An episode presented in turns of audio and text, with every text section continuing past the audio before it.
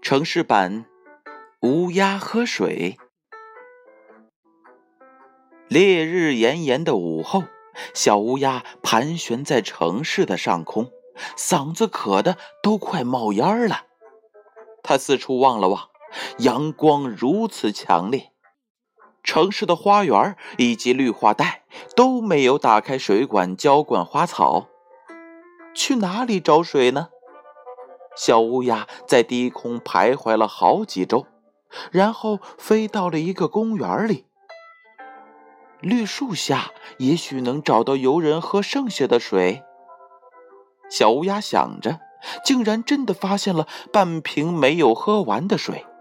小乌鸦把嘴巴伸了进去，想喝，可是当的一声，乌鸦的嘴巴被卡住了，瓶口太小了。它的嘴巴喝不到水，这可怎么办呢？小乌鸦想起了妈妈讲过，是妈妈的外婆的婆婆，总之啊，是乌鸦当中的智者，用石子填进瓶子里喝到水的故事。每次小乌鸦的妈妈讲的时候，小乌鸦都觉得这个故事太过于老套，对此嗤之以鼻。今天呀，小乌鸦想起了这个故事，它也想填点石头试试。可是这大城市的街道都是柏油马路，即使是城市的公园，路之外也都只是长满了长草的泥土，上哪儿去找石头呢？小乌鸦着急的四处张望着。突然，他想起了小朋友们喝饮料时常用的吸管。哎。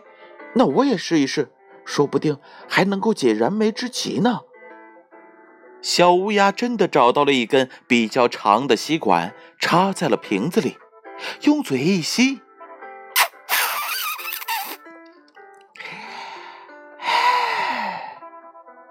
终于喝到水了。